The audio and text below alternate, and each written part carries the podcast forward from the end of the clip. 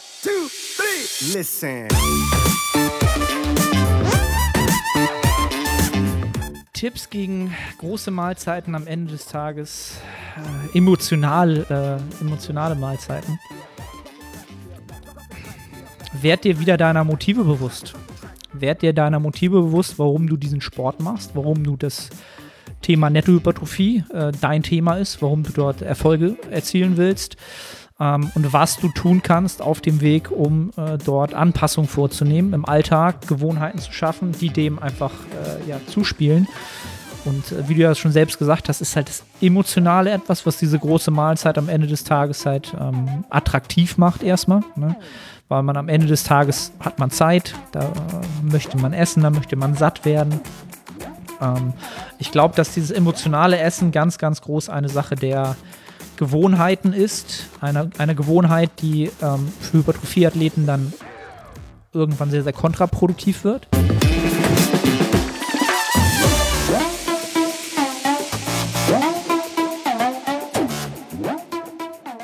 Moin Moin aus Hamburg, willkommen zu The Art of Personal Training. Netto-Hypertrophie-Serie geht in eine weitere Runde. Wir sind wieder unterwegs im Auftrag der Hypertrophie. Nils ist auch am Start. Nils, was macht die Hypertrophie? Die, die rennt. Die rennt sogar? Die rennt. Wie, wie kann das denn sein? Erst ist sie ja vor mir weggerannt, als ich verletzt war. Und jetzt gehen wir wieder Hand in Hand. Und das fühlt sich gut an. Ach, das habe ich. Ihr geht Hand in Hand, so richtig verliebt. Nils und die Hypertrophie laufen durch die Welt und, äh, ja, und wachsen zusammen. Das ist doch ein schöner, ja. schöner Start in den Podcast. Auf jeden Fall. Und bei dir? bei mir? Ähm, ja, äh, eigentlich hätten wir früher starten müssen, weil wir ja gerade darüber diskutiert haben, ob äh, Proteinmundgeruch äh, tatsächlich eine Sache ist, die äh, es gibt in dem Sinne, ist, ob das eine Thematik ist. Können ja mal jetzt die Leute abstimmen, ob sie damit auch Probleme hatten. Äh, schon mal in der Vergangenheit. Wenn man halt viel Protein konsumiert und natürlich auch viel Molkeprotein, ob man da vielleicht doch des Öfteren so ein bisschen schlechteren Mundgeruch hat. Kam ich drauf, weil ich vor dem Podcast immer eine Runde Listerine schlucke, um äh, einen fresheren Atem zu haben und um äh, natürlich auch den Content clean zu halten. Was aber nicht funktioniert, weshalb ich immer bei, bei dem Podcast-Hoster, wo der Podcast hochgeladen ist, da musst du in der Episode immer anklicken, ob du jugendfrei bist oder ob du freizügige Sprache benutzt. Und das klicke ich immer an. Okay, nicht, dass du einen Strike oder so kriegst. Ja, weiß ich nicht. Also jugendfrei ja, eigentlich schon, ne? Aber freizügige Sprache. Ab und zu schon, ja. benutze ich Schimpfwörter, glaube ich. Im Podcast? Oder? Habe ich das nicht schon mal gemacht? Bullshit habe ich vielleicht schon Bullshit. mal gesagt. Ja, okay, das, aber das, das reicht ja schon, damit das nicht mehr, ähm, ist es dann, wie nennt man das? Expliziter Content, den wir okay. hier raushauen. Ja. Nee, aber kommen wir mal zurück zum eigentlichen Thema, ähm, zur Hypertrophie, zur Nettohypertrophie. Ähm, ja, mein Latzug ist da. Mein Latzug ist da. Das ist eigentlich so die größte, sensationellste Nachricht, die es zu vermelden gibt. Ähm, nach, ich glaube, acht Wochen, eigentlich müsste ich sagen, nach fünf Monaten.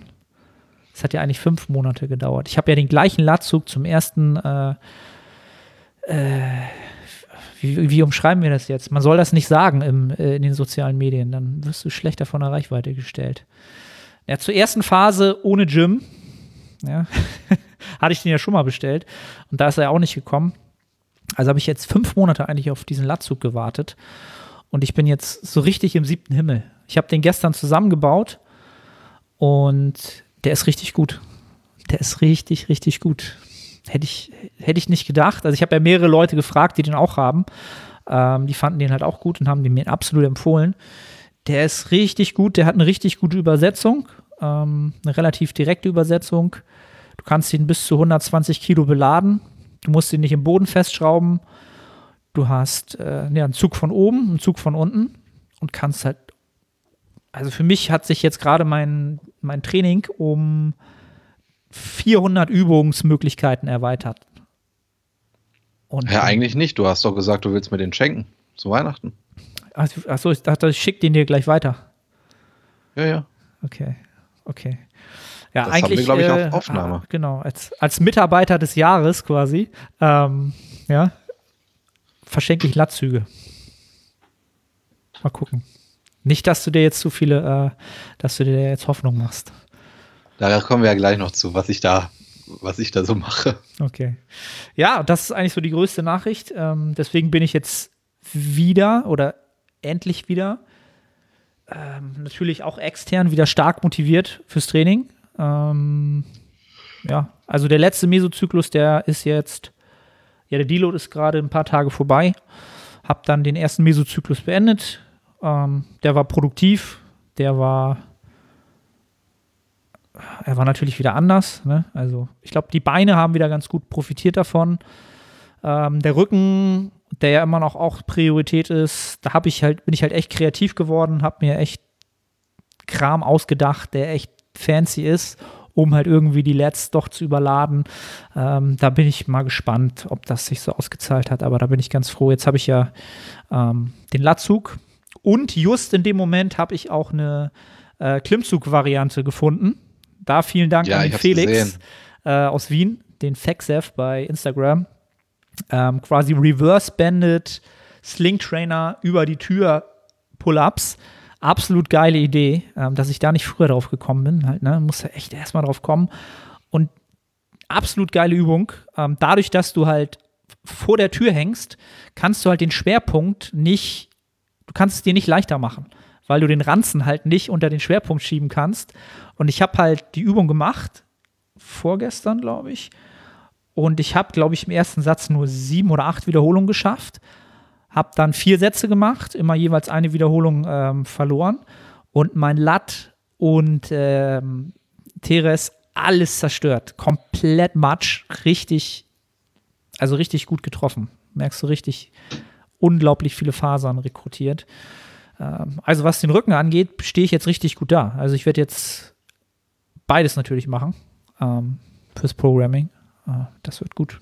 Das wird gut. Ähm, ja, also der Mesozyklus war produktiv. Der nächste wird nochmal deutlich produktiver werden. Und ähm, ja, was sonst, was das Essen angeht, äh, ich bin ja jetzt wieder im Überschuss. Da muss ich halt jetzt so ein bisschen sehen, ähm, habe ich auch mit Ich lächle gerade. was, dass ich im Überschuss bin. Ja, ja. Das Ja. ist der einzig wahre Zustand eines Bodybuilders. Ja. Na gut, wenn du halt längere Zeit Diät gemacht hast, ähm, bist du, also ich bin nicht mal happy, wieder im Überschuss zu sein. Ist eigentlich relativ komisch so. Ist jetzt nicht so, dass ich sage, ah, endlich wieder aus dem Vollen schöpfen, sondern ähm, ist einfach, ja, mittlerweile ist Diät oder irgendwas ist einfach Prozess bei mir mittlerweile geworden, ganz komisch. Es wird mit der Prep dann irgendwann natürlich anders werden. Aber was wollte ich denn sagen?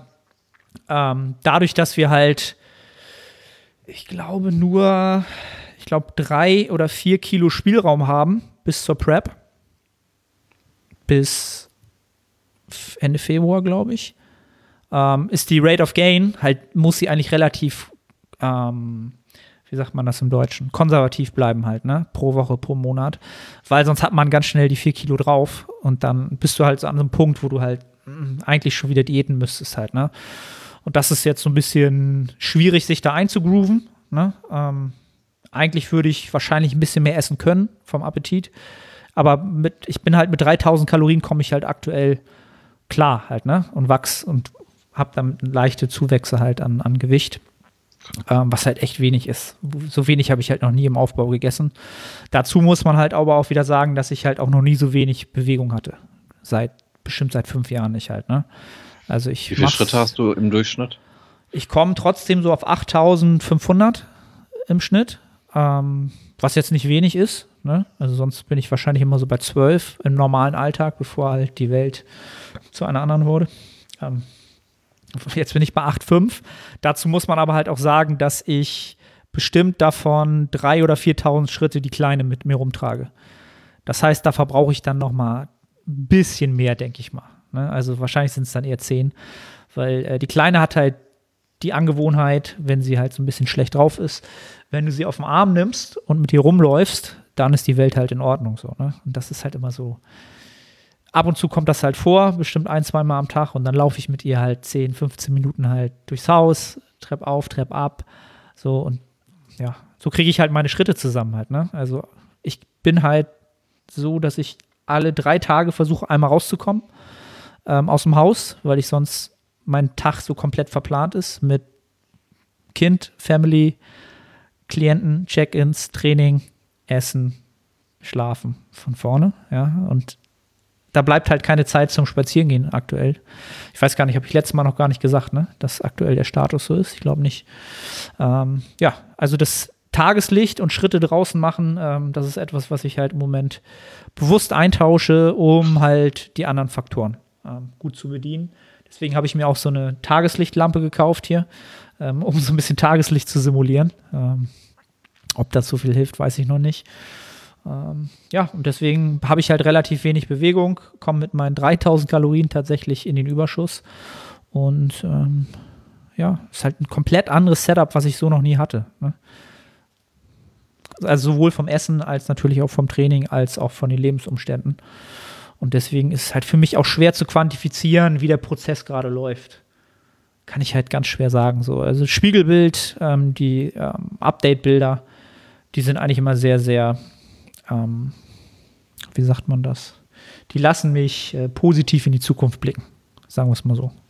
Und das ist für mich immer so der Faktor Nummer eins, ähm, weil ich immer sehr, sehr selbstkritisch bin und eigentlich selten was Positives in der Entwicklung sehe, relativ schnell. Und das aktuell bin ich da ganz, es gefallen mir meine Augen ganz gut, was das angeht. Ja. Äh, lief das jetzt auch gut mit den Dells? Die hattet ihr priorisiert und mhm. ich hatte noch eine Frage, wie jetzt ähm, wie geht ihr den LAT an? Der ist ja auch priorisiert. Mhm.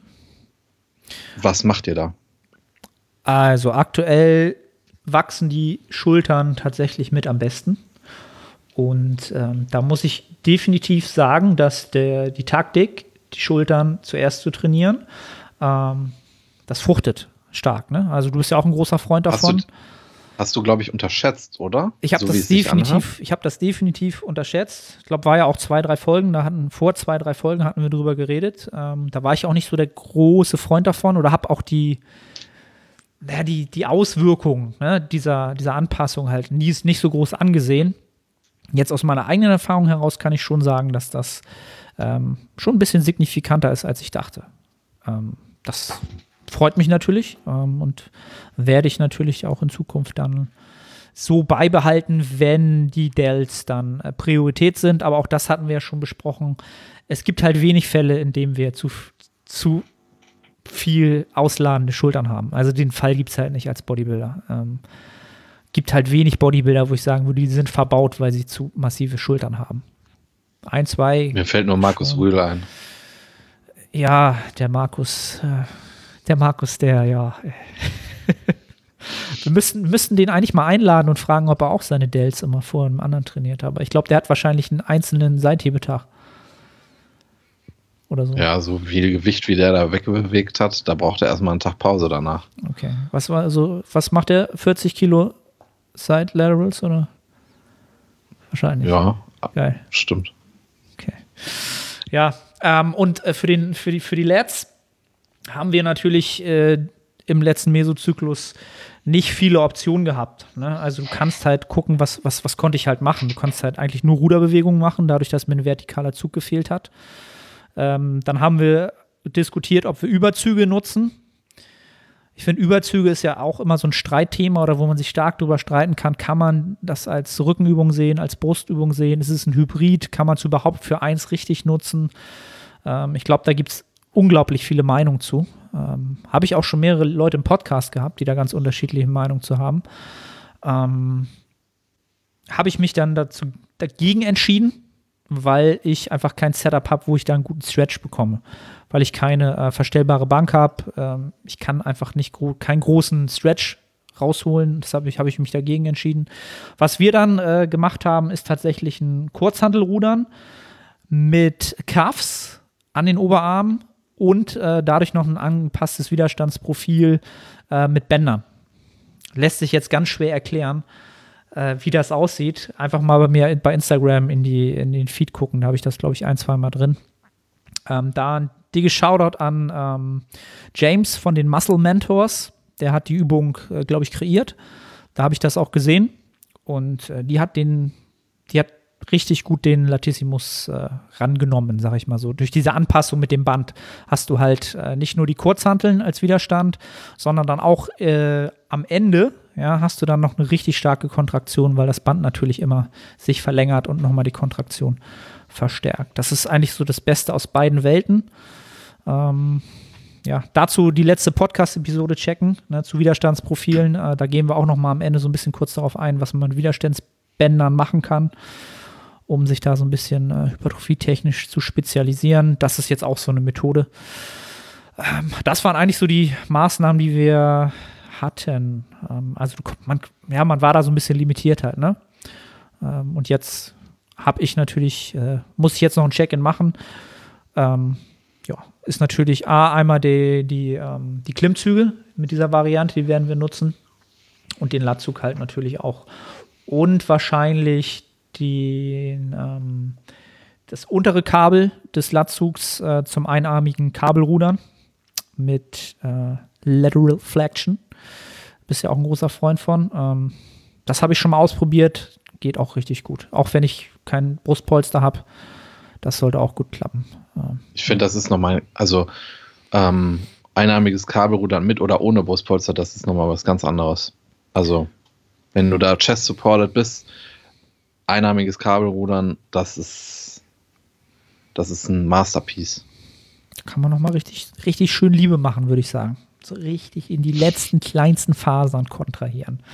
Ähm, ja, also von, von, daher, ich glaube, bis auf die Beinrückseite, die auch ja immer noch äh, ein bisschen ähm, Priorität hat, stehe ich jetzt wieder, kann ich wieder aus dem Vollen schöpfen, so was, was das Setup angeht.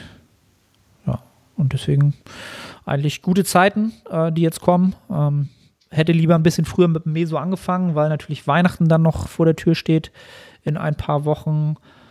Ähm, deswegen werde ich wahrscheinlich auch den Mesozyklus ein bisschen härter angehen, damit halt wirklich nach vier Wochen halt auch wirklich alles rausgeholt ist.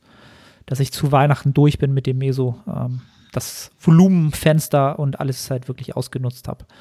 Weil äh, zu Weihnachten fahren wir dann natürlich oder fahren wir dann zu Julias Eltern was eigentlich nie ein Problem war, weil da um die Ecke halt 15 Minuten entfernt ein FedEx ist. Ne? Als ich noch bei FedEx trainiert habe, konnte ich halt alles so weiter trainieren. Jetzt werde ich halt gar nicht trainieren können, wahrscheinlich, so wie es aussieht. Ähm, und deswegen will ich halt dann ein Deload die Woche komplett machen. Ja, das ist der Plan. Ja, Nils, was macht die Garage? Ist dir kalt dort? Boah, die Garage ist geil. ja, ohne Scheiß. Ja? Äh, ja, letzte Woche war ja nach meiner Verletzung ähm, das war mehr Bewegungstherapie. Ähm, also das war kein hartes Training oder so. Ich habe immer so fünf, sechs Wiederholungen im Tank gelassen. Ähm, ich hatte dann am Montag äh, ähm, komischerweise wieder Schmerzen, obwohl es die zwei, drei Tage davor eigentlich weg war. Das hat mich verunsichert, aber ich bin dann trotzdem ins Training gegangen, einfach um Bewegung in diesem Bereich zu kriegen. Ähm, ja, da habe ich früher viel von Stefan Ort konsumiert, der auch immer gesagt hat, ey Leute, bewegt euch, wenn ihr, auch wenn ihr eine Verletzung hattet, da ist Ruhen keine Option. Und ja, deswegen habe ich dann trotzdem gesagt, okay, ich starte Montag ins Gym. Und das war auch eine gute Entscheidung, weil jetzt geht es mir wieder gut. Ne? Äh, diese Woche, ähm, ja, wir haben heute Mittwoch, habe jetzt eine Push- und eine Pull-Session durch, auch mit härteren oder mit höheren relativen Intensitäten. Ähm, ich konnte mich jetzt nur noch nicht so äh, bei der Bank oder bei den Drückübungen akklimatisieren, weil ich da nur so große Gewichtssprünge habe. Ich bin letzte Woche mit 90 Kilo in die Bank gegangen und kann nur 10 Kilo Sprünge machen. Deswegen waren jetzt am Montag die 110 Kilo, die eigentlich äh, kein so großes Problem sein sollten, waren doch problematisch, weil einfach der Sprung von 110 auf äh, von 100 auf 110, den merkst du und ähm, deswegen brauche ich bei den drückenden Übungen gerade ein bisschen länger als sonst, um wieder an das Kraftniveau zu kommen. Aber ich bin da gar nicht verunsichert und es ärgert mich auch nicht, weil ich kann nicht beeinflussen, dass ich nur 10 Kilo Sprünge machen kann. Ähm, ist auf jeden Fall ein bisschen gewagt, was ich da mache, weil ich habe, habe ich dir auch gesagt, ich habe so zwei wackelige Ständer und ähm, normalerweise habe ich jemanden hinter mir stehen und ich musste halt genau da reintreffen. Erst recht bei solchen absoluten Intensitäten. Und ich habe letztens schon beim Schrägbankdrücken, beim Aufwärmen einmal nicht das Ding getroffen. ja. Ähm, gut, aber darüber denke ich gar nicht nach. Dann passiert es auch nicht. Ja. Präzision, ähm, Präzision, Präzision. Ähm, dann habe ich jetzt eine Kleinigkeit geändert. Ich gehe nicht mehr nur viermal die Woche ins Gym, sondern fünfmal. Weil ich hatte ja gesagt, dass ich die Beine auf Maintenance halten will. Und dann mache ich einfach einen Beintag die Woche und fertig. Ne? Ich versuche einfach so wenig Arbeit wie möglich in die Beine zu stecken, um eben die Muskulatur zu erhalten. Und das passt mir am besten, wenn ich einfach nur einmal die Woche meine Beine an einem Tag trainiere. Was ich normalerweise nicht gerne mache, dass ich Hamstring und Quads zusammen trainiere, weil ich nicht eine schwere Beuge-Variante und einen schweren Hip-Hinge an einem Tag machen kann. Aber äh, ich kann nicht schwer beugen und ich kann auch nicht schwer einen Hip-Hinge machen, weil ich nicht so viel Gewicht habe. Deswegen passt das. Ähm, ja, und das hatte ich ja schon ganz am Anfang gesagt, dass ich froh darüber bin, dass ich in, an einem anderen Ort trainiere, aber ich habe das komplett unterschätzt. Also das ist ein Faktor, der unfassbar ist. Also ich bin da jetzt extrem drauf konditioniert, wenn ich in dieser Garage bin, wird trainiert. Fertig. Da wird nichts anderes gemacht. Da kann nichts anderes gemacht werden. Und ich habe unterschätzt, wie mächtig das ist, dass ich da an einem unabhängigen Ort bin. Das ist krass. Das ist mir auch die letzten Tage so aufgefallen, weil immer wenn ich mich so fertig gemacht habe fürs Gym in Anführungszeichen, hatte ich auch direkt im Kopf genau das gleiche, wie wenn das Gym aufhat. So, bin ins Auto gestiegen, ab ins Training und ähm, das ist echt, also ich habe null Adherence-Probleme. Ich bin, ich bin total heiß aufs Training und ich habe auch keine negativen Gedanken, die mit dem Training einhergehen. Ähm, da bin ich überrascht, wie, wie krass dieser Faktor ist. Ähm, ja, genau. Gestern hatte ich dann, ja. Ja, also deswegen hatte ich gefragt, ob die Kälte da so ein Faktor ist. Ja? Ach so, ähm, ähm ich finde es eigentlich, ich, ich feiere das gerade so ein bisschen, dass es so nass kalt ist. Ich da in, in, in ich habe immer zwei Hosen an, Pullover, muss Kapuze aufziehen, weil mir sonst mein Gesicht vor Kälte wehtut. Ähm, okay. Aber das, äh, ich, also, es ist gar kein Problem für mich. Am Anfang ist die Langhantel halt ziemlich kalt, aber das ist dann auch nach 10, 15 Minuten weg. Ähm, ja, ich, was ich halt machen muss, wenn ich eine Pause, wenn ich zwischen eine Satzpause habe, dann setze ich mich halt nicht hin, dann laufe ich da, damit ich nicht abkühle. Mhm. Aber sonst ist alles, alles gut. Ja. Okay, macht auf jeden Fall der, die Vorteile der, der, des Orts deutlich äh, die Nachteile wett. Um einiges. Ja, auf jeden Fall. Ja, ähm, ja das, äh, was, äh, jetzt hatte ich gestern die erste richtige Pull-Session. Ich habe nämlich letzte Woche habe ich so schwere Ruderübungen rausgelassen, wegen der Verletzung davor, also keine Bohr gemacht. Äh, auch äh, ich mache ja noch eine Inverted Row da habe ich auch nicht viel Gewicht benutzt. Habe jetzt keine, ähm, also ich habe auch die Kurzhanteln mit Panzertape, da habe ich mehr Gewicht dran geklebt. Das habe ich jetzt letzte Woche auch gelassen. Das habe ich gestern alles gemacht.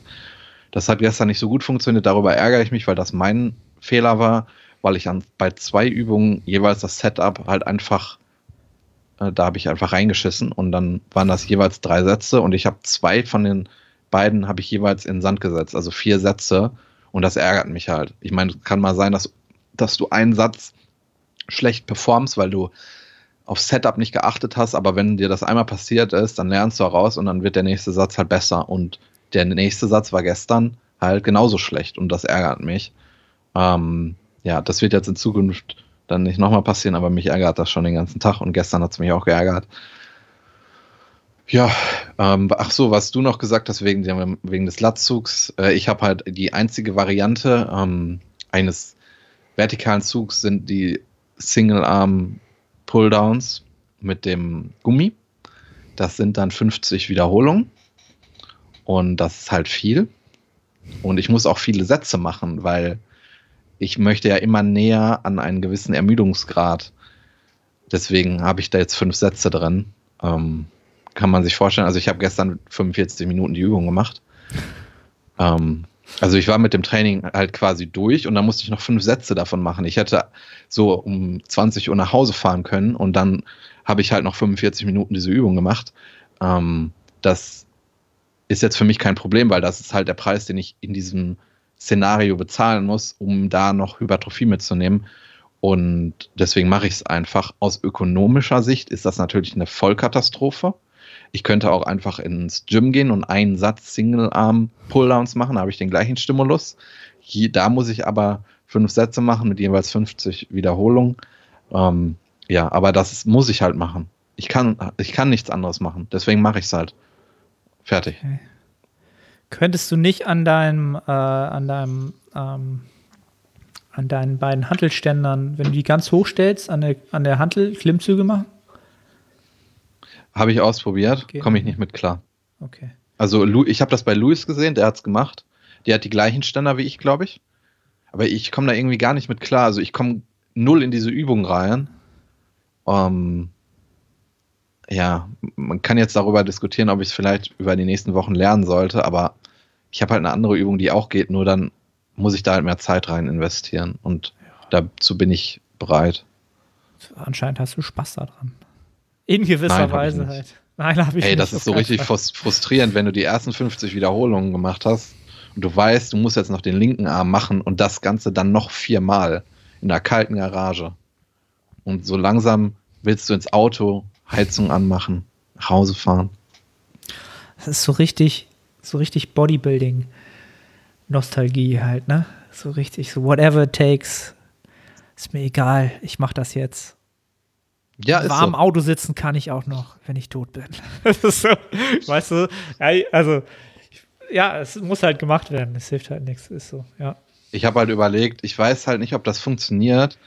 Ähm, ich habe halt so ein rotes Widerstandsband ähm, und das hängt halt an so einem Ding, was in die Wand gebohrt ist und das hält auch.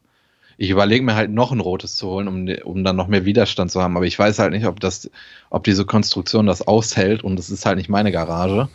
Ähm, ich habe schon am ersten Tag damals was in der Garage kaputt gemacht. Ich habe an dem Ding, wo du ziehst, habe ich das Plastikding, was da dran hängt, direkt abgerissen. Am ersten Tag, wo ich da war.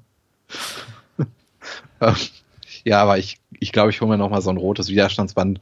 Vielleicht muss ich dann nur 30 Wiederholungen machen. Das wird die Sache schon vereinfachen. Um einiges. Ähm, ja, aber trotzdem, trotzdem läuft es ganz gut. Ich bin trotzdem zufrieden mit meinen Rückenübungen. Ich habe ja äh, aktuell den Rücken, die Brust und die Side Delts priorisiert. Der Rest läuft auf Maintenance. Und äh, ich bin trotzdem echt zufrieden mit dem Rücken. Also ich habe ich habe Kurzhanteln, die kann ich jetzt, wenn ich mit ähm, Panzertape arbeite, auf ja so 50, 60 Kilo kann ich eine Kurzhantel beladen. Ich habe eine Langhantel, kann die Inverted Rows machen, die mir extrem viel Spaß machen. Und die kann ich auch gut beladen. Ich weiß halt nicht, wie viel Kilo so ein Rucksack aushält. Ähm, aber gestern mit 30 Kilo Zusatzgewicht hat er, noch, hat er das noch ausgehalten. Und mit der Brust bin ich auch zufrieden. Nur, das ist halt jetzt auch was, das, was ich im Gym niemals machen würde, dass ich halt alle Übungen frei mache. Normalerweise, wenn ich im Gym bin, mache ich drei schwere Sätze Bankdrücken und danach mache ich alles an Maschinen. Und dann kann ich auch in einem sehr ermüdeten Zustand extrem produktiv arbeiten. Und jetzt mache ich halt Bankdrücken, Schrägbankdrücken und Schulterdrücken. Und ähm, ja, wenn ich so die letzten zwei, drei Sätze Schulterdrücken habe, das ist was anderes, als wenn du an einer Maschine bist. Ähm, aber das muss ich jetzt halt auch machen. Und da bin ich aber trotzdem echt zufrieden, weil ähm, ja, damit kann ich auch meine Brust zum Wachsen bringen. Ja. Das ist, ist für viele eine große Chance. Also alle, die so ein ja, so, so ein semi eigentlich sehr, sehr gutes Setup haben, also die Lang- und Kurzhantelübungen machen können und das auch noch von oben unten machen können, für die ist das jetzt halt eine auf, aufgezwungene Chance, halt wirklich wieder mit den freien Übungen neuronal so richtig effizient zu werden. Und äh, ja, werden auch daran wachsen, ganz klar. Also das ist echt eine Chance, die man sonst so aus Optimalitätsgründen im Gym einfach nie machen würde. Und jetzt ja, ist man gezwungen dazu. Also, ja.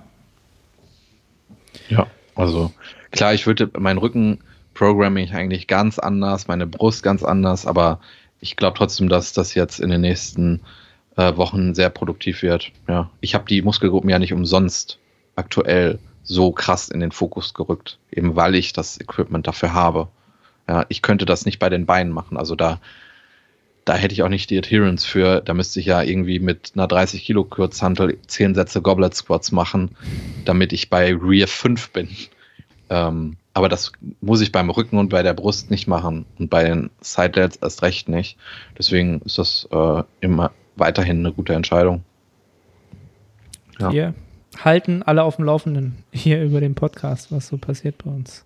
Wollen wir ein paar Fragen besprechen? Ich glaube, da sind ja auch viele dabei, die sich jetzt um spezielle Muskelpartien drehen, wenn ich das schon mal so sondiert habe. Du kannst ruhig sagen, willst du vorlesen? Nils, möchtest du die, die Fragen heute vorlesen?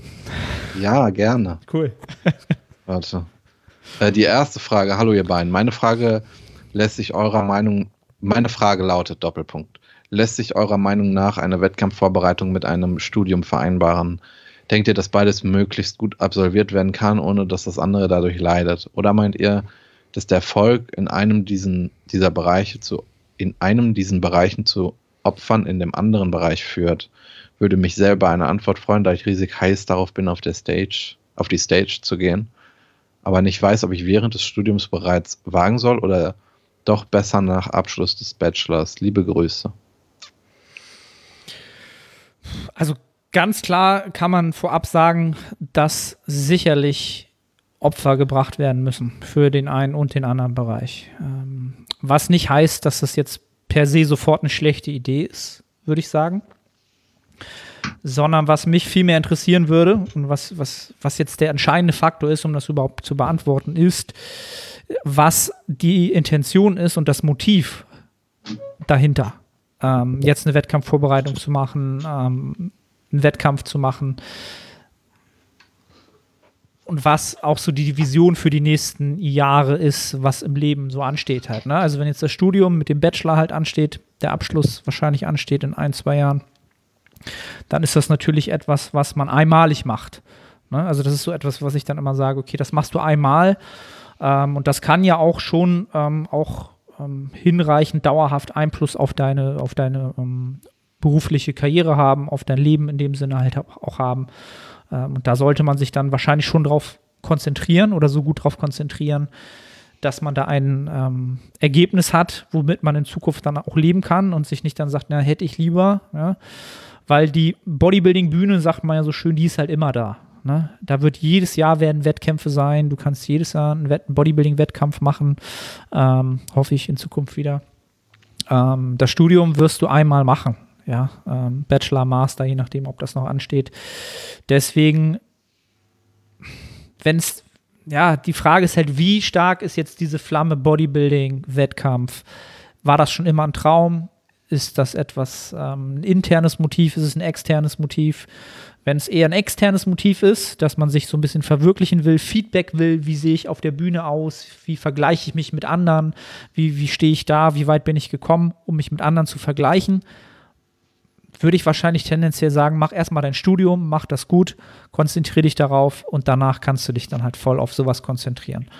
Ähm, ja, also da gibt es keine Antwort, das macht dies oder jenes. Das wären so meine Gedanken, die ich so hätte, die ich erstmal abfragen würde. Ja, sehe ich auch so wie du. Und ja, es wäre eine klare Antwort kann man darauf nicht geben, aber es wäre ja doof, wenn du hinterher die Wettkampf-Prep gemacht hast und du, du dann sagst, ich hätte 10% mehr geben können, aber das ging nicht wegen meinem, wegen meiner Uni.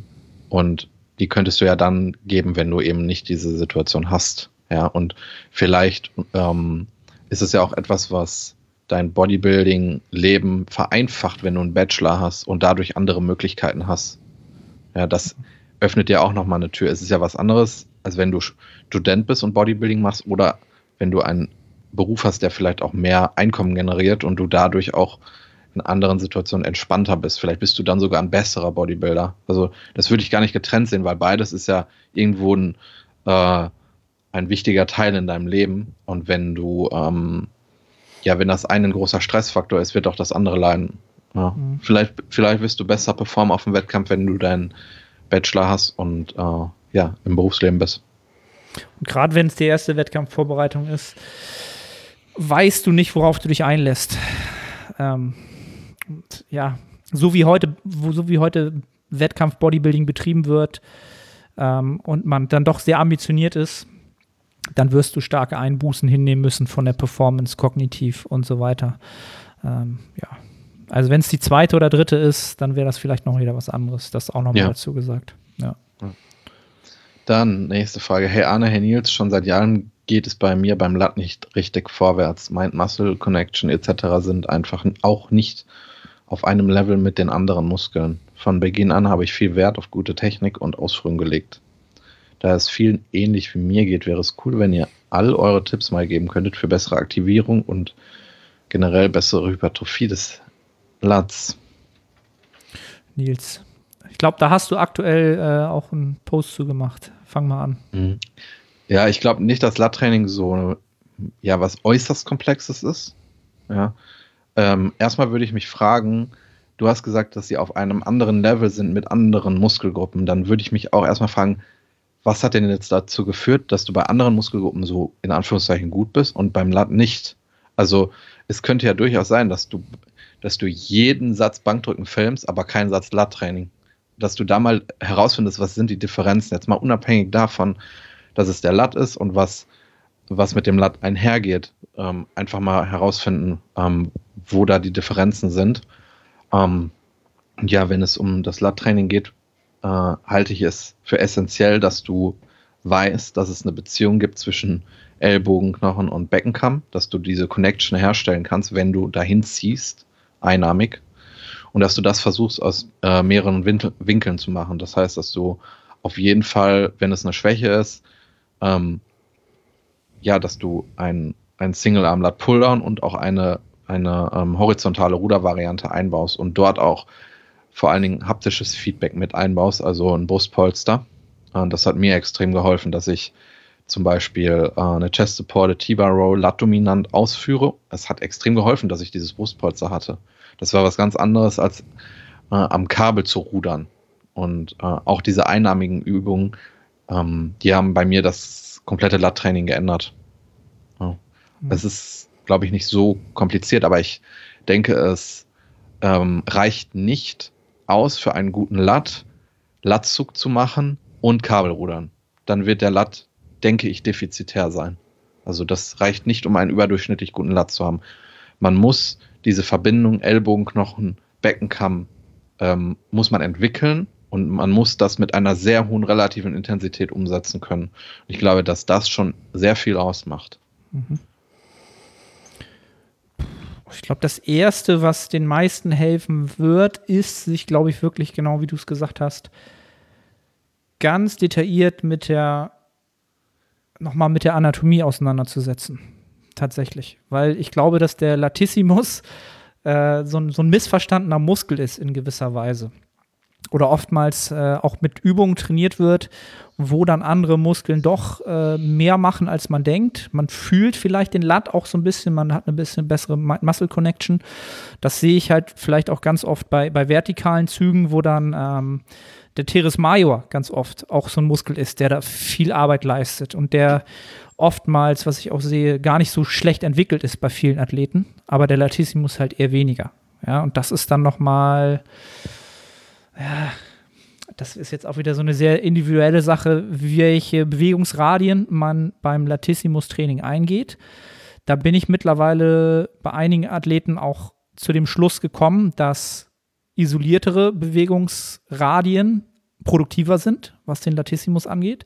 Da werden viele jetzt sagen, so, ey, aber ist nicht äh, Full Range of Motion immer der, der Weg, den man gehen sollte in erster Linie? Ja, ähm, aber nicht, wenn du es halt schlecht schaffst, den Latissimus damit im, im Akzent zu aktivieren.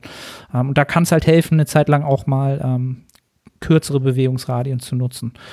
Ähm, was ich da gerne benutze, ist halt die ähm, wie nennt man das auf Deutsch? Die äh, unterstützte äh, Klimmzugmaschine zum Beispiel. Die finde ich halt super, um ähm, zum Beispiel einen vertikalen Zug so zu erlernen, dass er halt lat-dominant ist. Ähm, auch für diese Range of Motion, für die Findung der Range of Motion. Ähm, wann fängt halt der, Teres Major halt an, zum Beispiel auch wieder äh, dominant zu werden. Das kann man halt sehr, sehr gut testen.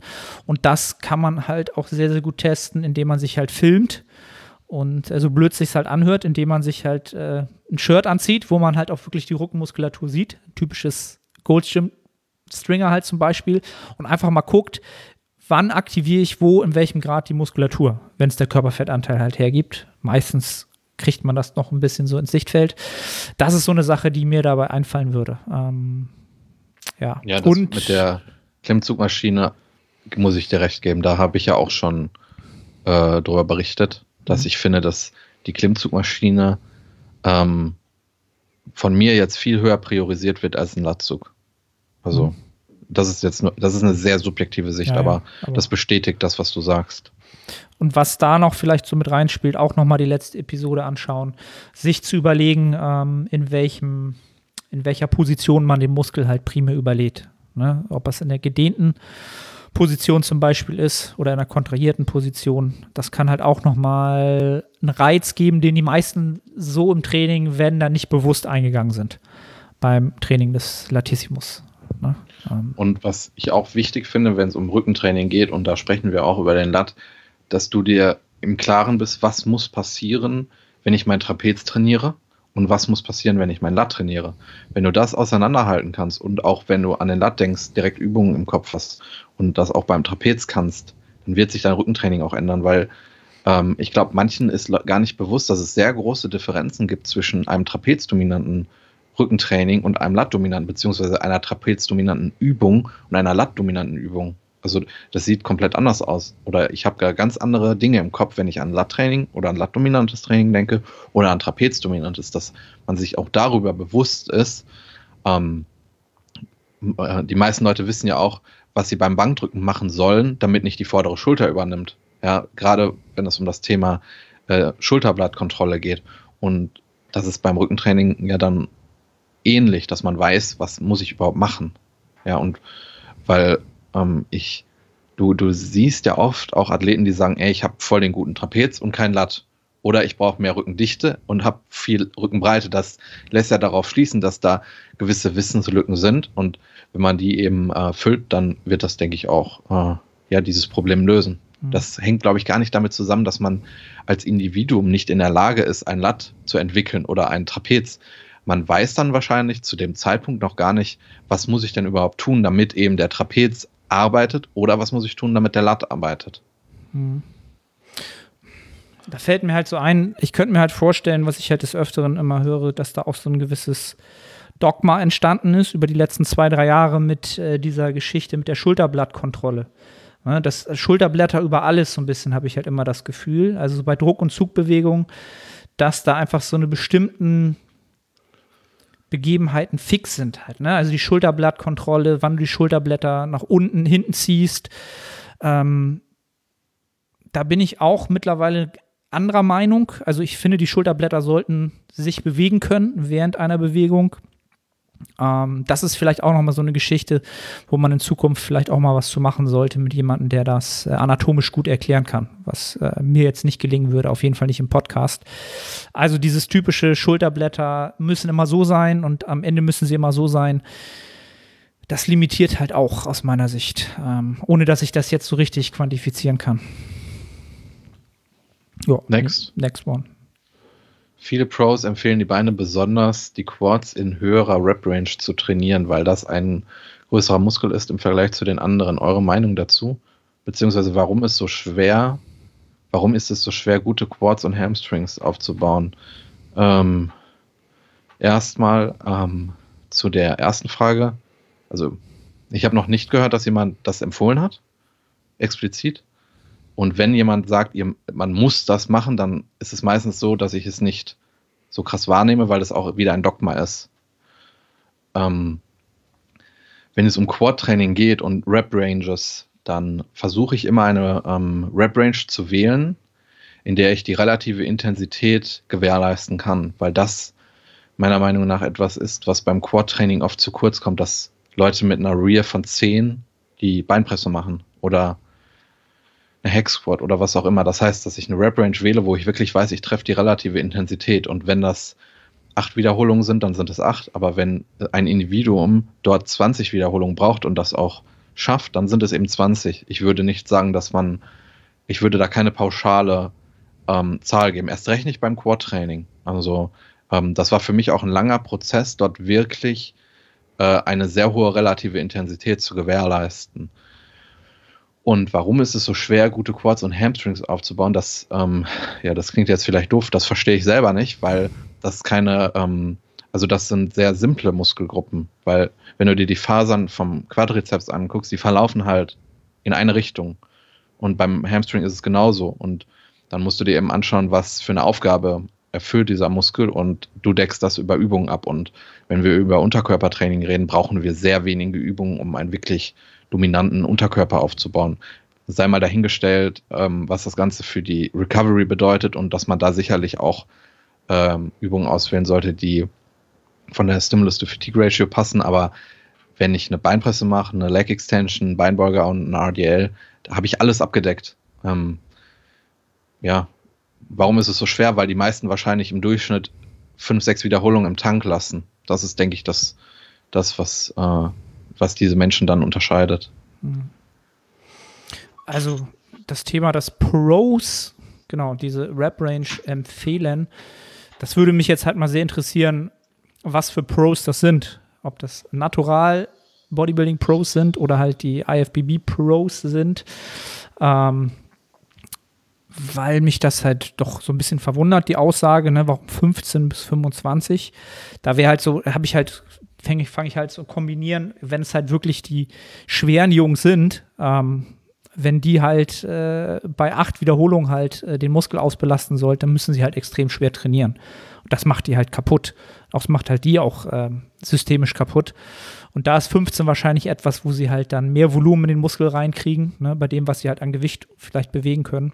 Das wäre so ein Gedanke, wie halt überhaupt so eine Aussagen zustande kommen, dass sie so eine Empfehlung abgeben, was natürlich niemanden, niemanden was bringt, der das hört, für den das dann halt nicht der Fall ist. Ähm, das einmal dazu. Ähm, und all, allgemein zu Wiederholungsbereichen für, für die Beine oder für jede Muskelgruppe Du musst halt den Wiederholungsbereich finden, ähm, der es dir erlaubt, so gut es geht, den Zielmuskel halt noch als ja, ähm, limitierenden Faktor dastehen zu lassen. Ne? Und das kann halt äh, eine Übung sein. Bei freieren Übungen wahrscheinlich nicht die höheren. Bei äh, isolierten, bei Maschinen kann es dann schon höher sein, weil du einfach Stabilität hast. Ähm, ja, und da wird es dann halt danach geht dann halt entsprechend sinnvoller Wiederholungsbereich. Und warum ähm, es schwer ist, Quads und Hams aufzubauen. Also ich glaube, bei den Hamstrings ist es vielleicht so, dass es bei vielen am Anfang ihrer Trainingskarriere so ein bisschen stiefmütterlich behandelt wurde, kann ich mir vorstellen, weil der Quadrizeps genau wie die Brust in Relation zum Rücken zum Anfang einer Trainingskarriere einfach ein Muskel ist, den man sieht im Spiegel, ne, den man öfter sich mal anguckt. Und ähm, ich glaube auch viele anfangs ihrer Trainingskarriere jedes Beintraining halt mit, einer, mit, den, mit den Quads begonnen haben und die Hamstrings ganz oft immer erst an zweiter Stelle kamen. Und dementsprechend sind sie natürlich auch schlechter gewachsen. Und das, ich sag mal so, das Ausweichpotenzial bei Hamstring-Übungen ist halt auch deutlich größer, meistens halt. Ne? Sowohl bei den ähm, Beinbeugemaschinen, äh, sitzend, liegend, als auch bei Hip Hinges kann man halt oft nochmal die, ein bisschen Spannung auf den Zielmuskel verlieren. Das ist halt technisch anspruchsvoller als viele Quad-Übungen, gerade wenn man Maschinen nimmt. Das würde mir dazu einfangen und die Quads äh, hast du, glaube ich, schon ziemlich richtig gesagt. Man muss halt lernen, sie wirklich zu überladen und äh, dort das Leiden so ein bisschen lernen und die Intensität, die wahre Intensität sich aneignen, die man halt wirklich hat äh, oder sich, ja, die man Ach. hätte haben können. Ja. Und was mir auch noch einfällt, was die Quads angeht, ähm, ist die Übungsauswahl. Ich sehe ganz viele Menschen, die beugen, aber die sind halt von der Biomechanik nicht dafür gemacht. Also das, ist, ich, das ist ein sehr ähm, häufiger Grund, denke ja. ich. Ganz klar, stimmt. Wahrscheinlich sogar ein, auch mit einem ganz starker Grund. Ja. Ähm, yes, dann haben wir. Was für Tipps hast du, hast du, Arne, um die emotional große Mahlzeit am Abend in den Hintergrund, einen Moment, in den Hintergrund rücken zu können und Fokus zu 100% auf die Nettohypertrophie zu legen? Frage geht an Arne, da ich denke, Nils hatte noch nie oder hatte noch nicht so einen großen Food-Fokus wie du damals. Außerdem würde ich niemals meinem Coach ein suboptimales Verhalten in Bezug auf Nettohypertrophie unterstellen. Das hat also ein Klient von mir geschrieben. Da steht jetzt kein Name. Ah, das kriegst du raus, das kriegst du raus. ähm, Tipps gegen große Mahlzeiten am Ende des Tages, äh, emotional, äh, emotionale Mahlzeiten. Werd dir wieder deiner Motive bewusst. Werd dir deiner Motive bewusst, warum du diesen Sport machst, warum du das Thema Nettohypertrophie äh, dein Thema ist, warum du dort Erfolge erzielen willst ähm, und was du tun kannst auf dem Weg, um äh, dort Anpassungen vorzunehmen, im Alltag Gewohnheiten zu schaffen, die dem einfach äh, ja, zuspielen. Und äh, wie du ja schon selbst gesagt hast, ist halt das Emotionale etwas, was diese große Mahlzeit am Ende des Tages halt ähm, attraktiv macht erstmal. Ne? Weil man am Ende des Tages hat man Zeit, da äh, möchte man essen, da möchte man satt werden. Ähm, ich glaube, dass dieses emotionale Essen ganz, ganz groß eine Sache der Gewohnheiten ist. Eine, eine Gewohnheit, die ähm, für Hypertrophieathleten dann irgendwann sehr, sehr kontraproduktiv wird, die für einen Diätathleten, jemand, der einfach immer gut aussehen will oder konstant eine Körperkomposition halten will, ähm, äh, eine Gewohnheit ist, die dafür sehr zuträglich ist, ja, oder die, die, die sie das ähm, halten lässt. Aber sobald du halt aus diesem Status rauskommst und wirklich ähm, mehr werden willst und ein Athlet werden willst, der wächst, konstant wächst, ähm, solltest du dir ja, deiner Motive bewusst werden und schauen, dass du Stück für Stück äh, an dieser Gewohnheit arbeitest und Kalorien aus dem Abend ähm, im besten Falle dann erstmal vielleicht ums Training herum ein bisschen mehr äh, streust, wo du dann im Training davon profitierst, wo du dann auch in der Regeneration sofort von profitierst. Und ähm, im Nachgang dann eigentlich das, die größte Umstellung, die es dann geben würde, ist halt viel mehr Kalorien schon, auch schon vielleicht am Morgen deutlich mehr, am Mittag deutlich mehr, was dann aber meistens den meisten erstmal schwerfällt. Wenn es dann ums Training geht, dann ist das für die meisten okay, weil sie da auch nochmal deutlich mehr Hunger haben. Ähm, das ist eine Sache, die man mit Gewohnheiten Stück für Stück, glaube ich, ähm, verbessert, gerade wenn man merkt, dass man im Training davon profitiert. Das ist dann natürlich immer diese Möhre, das ist das, das wo man sofort merkt, okay, ich habe einen Vorteil davon.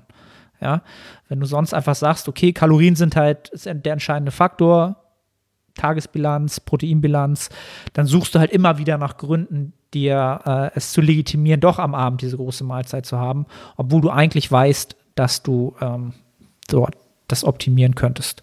Ähm, und ich glaube, da hast du jemanden an der Seite, der, äh, da werdet ihr easy hinkommen. Ich hatte auch mal so eine Zeit, wo ich also wo ich das extrem betrieben habe, dass ich wirklich äh, morgens nichts gegessen habe, mittags ganz wenig und abends dann wirklich ein Festmahl mhm. mir gemacht habe, auch richtig Zeit rein investiert und die ganze Scheiße.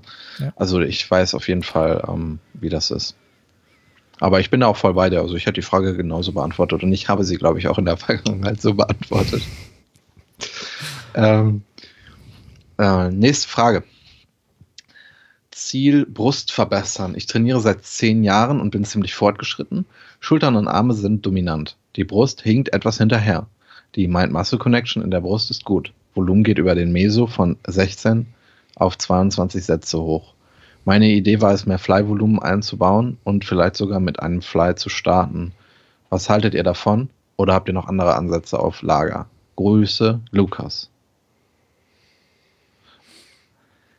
Ähm, ja, da würde ich auch, äh, da würde ich erstmal ähm, ich würde mir alle Brustübungen anschauen, die du machst. Ich würde alles filmen, was du machst. Äh, und nicht nur einen Satz, ich würde alle Sätze filmen. Und dann eben erstmal einen Technikcheck machen bei dir.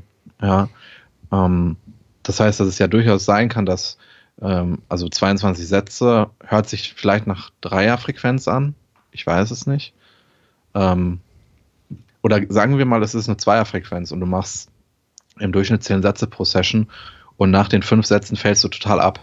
Das heißt, dass du da keine gute Performance mehr bringst, die Technik leidet und dadurch schieb, ähm, akkumulierst du kein effektives Volumen mehr. Das könnte zum Beispiel ein Grund sein. Ähm, dann, ich denke, das, das, ist, das muss ein zentraler Punkt sein, wenn ich darüber nachdenke, warum ist eine Schwäche eine Schwäche geworden. Dass ich gar nicht darüber nachdenke, was mache ich jetzt, um das, um, um da mehr Muskulatur aufzubauen, sondern erstmal in die Vergangenheit zu schauen und zu gucken, was ist dort passiert, damit oder damit jetzt dieser Status quo entstanden ist. Ähm, und das könnte dann eben sein, dass du da vielleicht auch mehr Maschinen einbaust, wenn die Ermüdung im Laufe der Session höher wird. Oder dass du vielleicht ähm, nicht mehr die Brust zweimal die Woche trainierst, sondern dreimal die Woche, um mehr effektives Volumen zu haben. Ähm, was hältst du davon, mit einem Fly zu starten? Also mein erster Gedanke bei der Frage wäre ähm, ein anderer. Deswegen würde ich wahrscheinlich sagen, das wird wahrscheinlich nicht die Lösung sein. Mit Fleiß zu starten wird nicht mhm. die Lösung sein, könnte ich mir vorstellen. Ähm, also er sagt ja, dass die Mind-Muscle-Connection gut ist. Was ja. prinzipiell gut ist, ja, aber wie du so schon, wie du schon gesagt hast, ich würde mir die Übungsauswahl im ganz Speziellen anschauen. Ähm, nur weil du den Mus Brustmuskel erstmal gut spürst, heißt es nicht, dass es vielleicht ja, ähm, Anpassungen an den Übungen geben könnte oder an der Übungsauswahl geben könnte, die den Muskel immer noch äh, von der Mind-Muscle-Connection ähm, gut ansteuern, aber du kannst halt äh, mehr mechanische Last produzieren oder auf den Muskel kriegen oder isolierter auf den Muskel raufkriegen. Ähm, und weil ich so die Satzzahl höre auch, wie du auch gesagt hast, dann denke ich halt, okay, wenn es eine Dreierfrequenz ist, dann ist das eigentlich moderat. Wenn es eine Zweierfrequenz ist am Ende, würde ich halt schon überlegen, die Brust ist meistens ob die so viel Volumen ab kann. Ich hätte wahrscheinlich auch da, mein erster Gedanke wäre gewesen, erstmal weniger zu machen und noch mehr Qualität zu forcieren pro Satz, pro Wiederholung. Ne? Also nochmal die Präzision wieder deutlich nochmal hochfahren, was beim Brusttraining gerade mit Maschinen eigentlich sehr, sehr gut zu erlernen ist. Wirklich bis zu einer super hohen relativen Intensität, wirklich den Brustmuskel als limitierenden Faktor zu haben, dann wächst der eigentlich auch recht gut. Ähm, ja. Und die, die, das Thema Fleiß ist etwas, was man nicht, nicht unterschätzen sollte, aber man sollte es, glaube ich, von der Priorität nicht allzu, allzu hoch setzen. Die mechanische Last, die du dann auf den Muskel kriegst, die ist natürlich am Ende nicht so hoch. Ich baue es mit ein, durchaus, gar nicht so, so selten. Aber es ist dann wieder Detailarbeit. Ne? Es ist eher Detailarbeit, es ist nichts, was den Großteil des Fortschritts ausmacht. Ähm, wenn du es halt noch nie gemacht hast oder so gut wie gar nicht gemacht hast, dann kannst du klar davon profitieren. Ähm, ja. ja also was mir ja. extrem geholfen hat, war, war das Setup der jeweiligen Übung und äh, Ellbogen. Dass ich weiß, was ich mit meinem Ellbogen zu tun habe. Mhm. Nicht nur bei einer Fly-Variante, sondern bei allen. Das sehe ich auch bei Klienten, dass das oft etwas ist, äh, wo wir ähm, ja, wo wir sehr großen Fortschritt erzielen, wenn, wenn die Person weiß, was, wo eigentlich der Ellbogen zu, also wo, wo muss der Ellbogen sein und was ist mit dem Unterarm? Ja, dass die Leute nicht zu eng, nicht zu breit greifen, dass sie wissen, wie muss der Ellbogen stehen und ja, und ein stabiles Setup in den jeweiligen Maschinen. Also das merke ich jetzt auch, das habe ich ja eingangs erwähnt ein Satz an der, an der Schulterpresse ist von der Qualität ganz anders als ähm, Schulterdrücken mit einer Kurzhantel. Ja, das ist etwas, was, glaube ich, sehr unterschätzt wird. Genau, also kann, kann man ja auch mal so sagen, also wenn ihr wirklich eine, eine Brustübung macht, vom Gedankengang, stellt euch vor, ihr drückt quasi den Bizeps zum Brustkorb oder den Bizeps in die Brust. Das ist eigentlich genau das, was der, ähm, was der Brustmuskel da macht. Er führt den Oberarmknochen zur Körpermitte. Ähm, und dann hat man eigentlich immer eine gute Kontraktion, wenn man sich das immer vor Augen führt oder im Kopf hat. Und wenn dann die anderen Gelenke noch so in Linie stehen, dass das auch gut funktioniert und wenig Scherkraft aus, äh, entsteht, wo Kraft verloren geht, ja, dann ja, klappt das eigentlich. Yes, dann haben wir die nächste Frage. Möglichkeiten, die Verdauung und somit Aufnahme von Nährstoffen im Aufbau zu optimieren.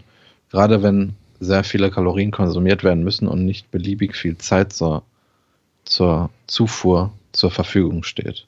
Gibt es sinnvolle Strategien in Klammern Timing, Mahlzeiten, Größen und oder Supplements in Klammern Enzyme, Klammer zu, um dies zu verbessern, schrägstrich voll auszuschöpfen. Hammer Podcast, weiter so. Danke. Danke. Nils, also ich weiß, glaube ich, was du jetzt sagen wirst. Ja? Ja. Ach so, dass man einen gewissen Makronährstoff erhöht. Das war jetzt echt nicht der erste Gedanke, an den ich dachte. Okay. Ja, man kann natürlich das Fett erhöhen. Also, das erleichtert gewisse Dinge, ja. Äh, auf jeden Fall den zykadischen Rhythmus beachten. Das heißt, wenn es um das Thema Verdauung geht, im, äh, dass du feste Uhrzeiten hast, zu denen du isst. Ähm, also wenn ich zwei Stunden später frühstücke als sonst, dann ist das zum Beispiel, ist der Tag nicht so gut wie wenn ich zur selben Uhrzeit gefrühstückt habe. Das heißt, dass das schon mal gewährleistet sein muss. Dann sehr viele Kalorien konsumieren in einer kurzen Zeit. Ähm, das habe ich auch oft schon gehabt in der Vergangenheit. Kalorien trinken. Das ist äh, sicherlich nicht so schmackhaft wie andere Optionen, aber wenn du wenig Zeit zur Verfügung hast und viele Kalorien zuführen musst, dann ist das äh, meiner Meinung nach die beste Methode. Ja, und um dir dann nochmal das Leben leichter zu machen, wie schon am Anfang gesagt, kannst du auch das Fett erhöhen.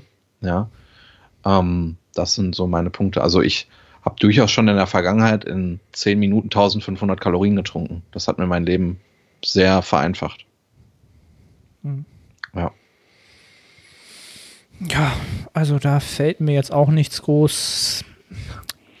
Also von Supplements, Enzymen etc., da habe ich, halte ich jetzt nicht viel von, äh, gerade für die Verbesserung äh, von, von Nährstoffen, nicht unbedingt. Oder andere Nährstoffe, die nun nicht aufgenommen werden. Das gibt es ja auch so als Thematik immer. Hatten wir, glaube ich, auch schon mal. Ähm, natürlich auch Nährstoffe äh, in größerer Menge zuführen, wenn sie halt auch besser absorbiert werden und natürlich verarbeitet werden, ne? was dann halt wieder ums Training herum der Fall wäre ähm, dass einfach, falls da noch Spielraum ist, einfach ums Training herum mehr Kalorien zu streuen und ja, dann einfach die Kalorien, äh, die Kaloriendichte pro Einheit Nahrung einfach erhöhen. Ne? Genau. Entweder mehr trinken oder bestimmte, bestimmte Makronährstoffe erhöhen. Ich nenne jetzt mal. Oder beides. Oder, oder beides. Was wäre was wär denn da? Beides erhöhen. Flüssig und mehr Fett oder, oder wie geht das? Ja, ja kannst ja in, in Shake 50 Gramm Mandeln machen. Kannst du Olivenöl gleich reinkippen. Ich habe echt überlegt, das aber zu sagen. Ich hatte es im Kopf, dass man da noch Öl reinkippt. Ähm, ja, puh, du, das wären ja, das wären ja dann endlich mal, also ich glaube, dass schon einige Zuhörer mittlerweile tatsächlich immer noch Angst um dich haben, um deine Herzgesundheit.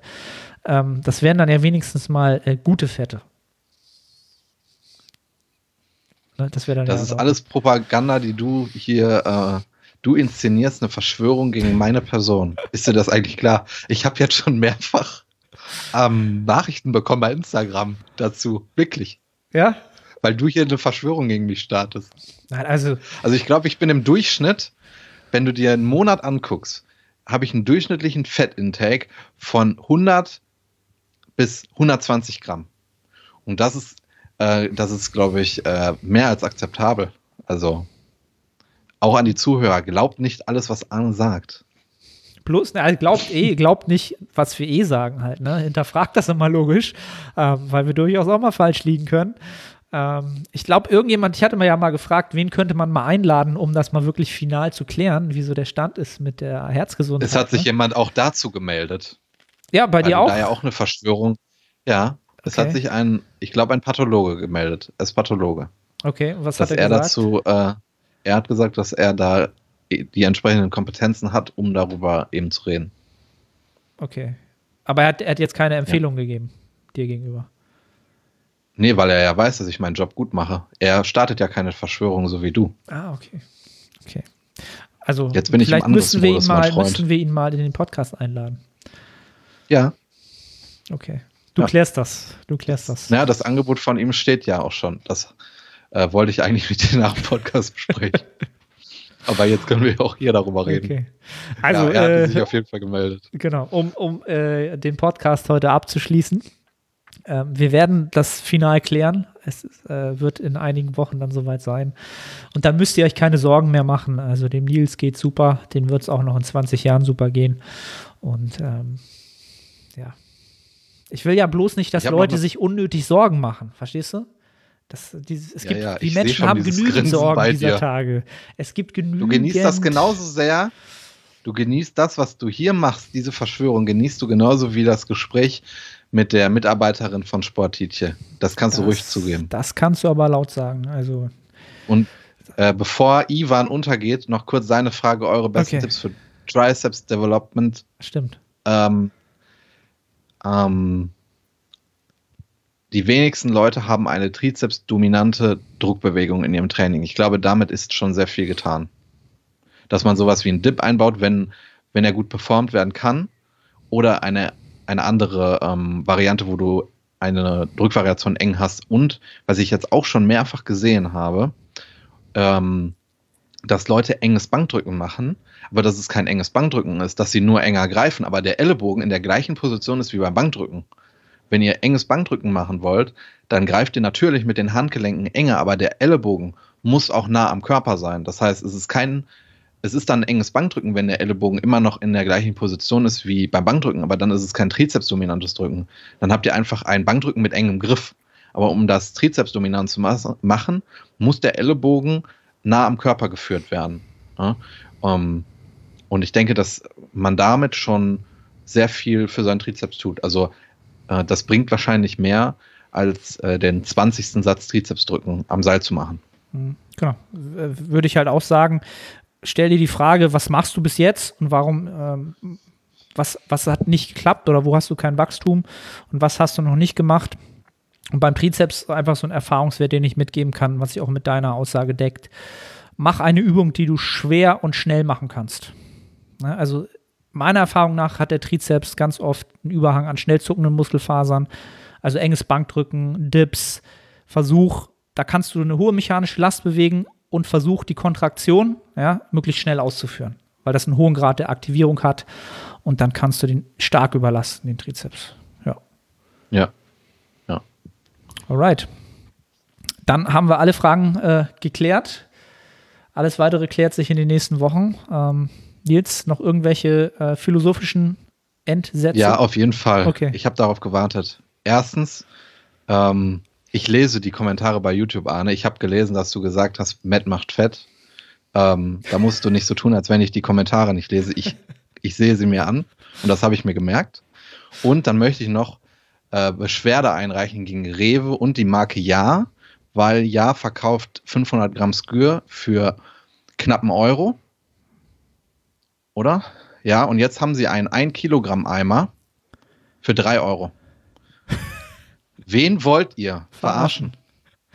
Und ich glaube auch, dass ich ein relevanter Faktor bin für den Umsatz von Rewe, weil viele meiner Athleten da proteinreiche Lebensmittel einkaufen. Also wenn ihr den Preis nicht auf kleiner als 2 Euro drückt, dann könnt ihr nächsten Monat Insolvenz anmelden. Das ist mein Abschlusswort heute dann werden wir hier aber mal ein Movement starten, weil das kann nicht sein. Da sind wir wieder beim Verbraucherschutz, ne? Ja. Da sind wir wieder bei dem äh, Telefonat mit Sport Tietje und ähm, meinen äh, deutschen Drohungen mit dem Verbraucherschutz. So kommt ihr an den Latzug dieser Tage, Freunde. Also ich will nicht zu viel sagen, aber ihr müsst mit dem Verbraucherschutz drohen, damit ihr einen Latzug bekommt. In solchen Zeiten leben wir jetzt. Und Rewe verarscht uns auch noch mit den Preisen. Also ja. es, sind, es sind wilde Zeiten. Ähm, vielen Dank fürs Zuhören. Haltet den Kopf hoch, bleibt stabil und äh, bis zur nächsten Episode. Ciao, ciao. Ciao.